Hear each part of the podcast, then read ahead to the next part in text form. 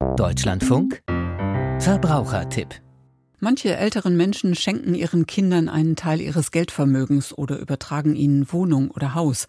Sollten sie später krank werden und in ein Pflegeheim umziehen, wird das Geld womöglich knapp. Bevor der Sozialhilfeträger einspringt, wird geprüft, ob Kinder oder andere nahe Verwandte herangezogen werden können, zum Beispiel weil Schenkungen erfolgt sind, denn die müssen unter bestimmten Bedingungen zurückgegeben werden. Der Verbrauchertipp von Klaus Deuse.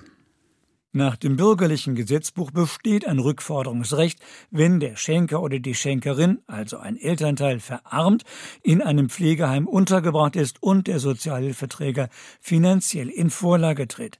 In dem Fall kann der Sozialhilfeträger für den Schenker selbst auftreten und gegenüber dem Beschenken, zum Beispiel dem Kind, diesen Rückforderungsanspruch geltend machen. Erläutert die Flensburger Fachanwältin für Familienrecht Claudia Arndt.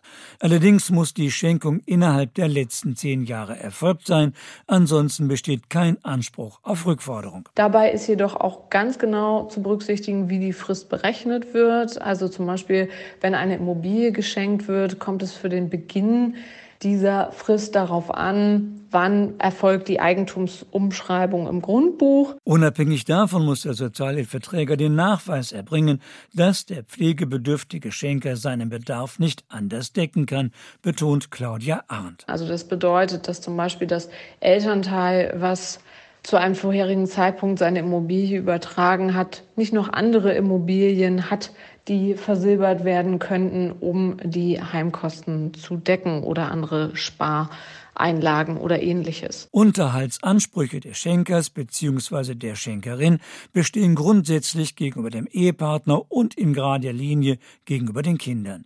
Verwandte aus der Seitenlinie wie Geschwister, nicht nur der Neffen, sind nicht unterhaltspflichtig. Und bei Kindern ist es so, dass durch das sogenannte Angehörigenentlastungsgesetz, was seit 2020 gilt, nur noch die Kinder zum Unterhalt herangezogen werden können, die ein Jahresbruttoeinkommen über 100.000 Euro haben. Geht es bei der Schenkung um die Übertragung einer Immobilie oder eines Grundstücks, bedeutet eine Rückforderung nicht zwingend, dass das Eigentum zurückübertragen werden muss.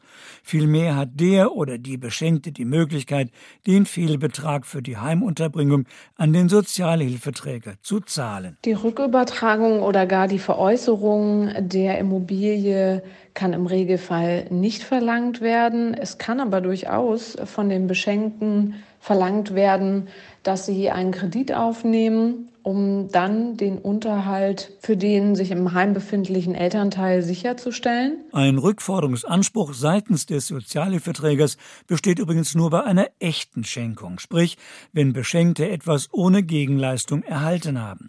Erhalten Schenker oder Schenkerin beispielsweise vertraglich noch lebenslanges Wohnrecht eingeräumt, handelt es sich um eine Gegenleistung. Und dann, sagt Claudia Arndt, kann es bei solchen gemischten Schenkungen juristisch spannend werden werden. Genauso ist es mit Pflegeverpflichtungen, die viele in derartigen Verträgen dann auch übernehmen. Und dann müsste eben auch ermittelt werden, wie hoch war diese Gegenleistung. Zum Beispiel, wenn einige Jahre Pflegeleistungen erbracht worden sind, bis dann die Heimunterbringung erfolgen musste. Und das kann man sich dann als Beschenkter durchaus gegenrechnen lassen. Rückforderungen von Schenkungen durch einen Sozialhilfeträger sollten darum genau auf ihre Berechtigung und ihren Umfang geprüft werden.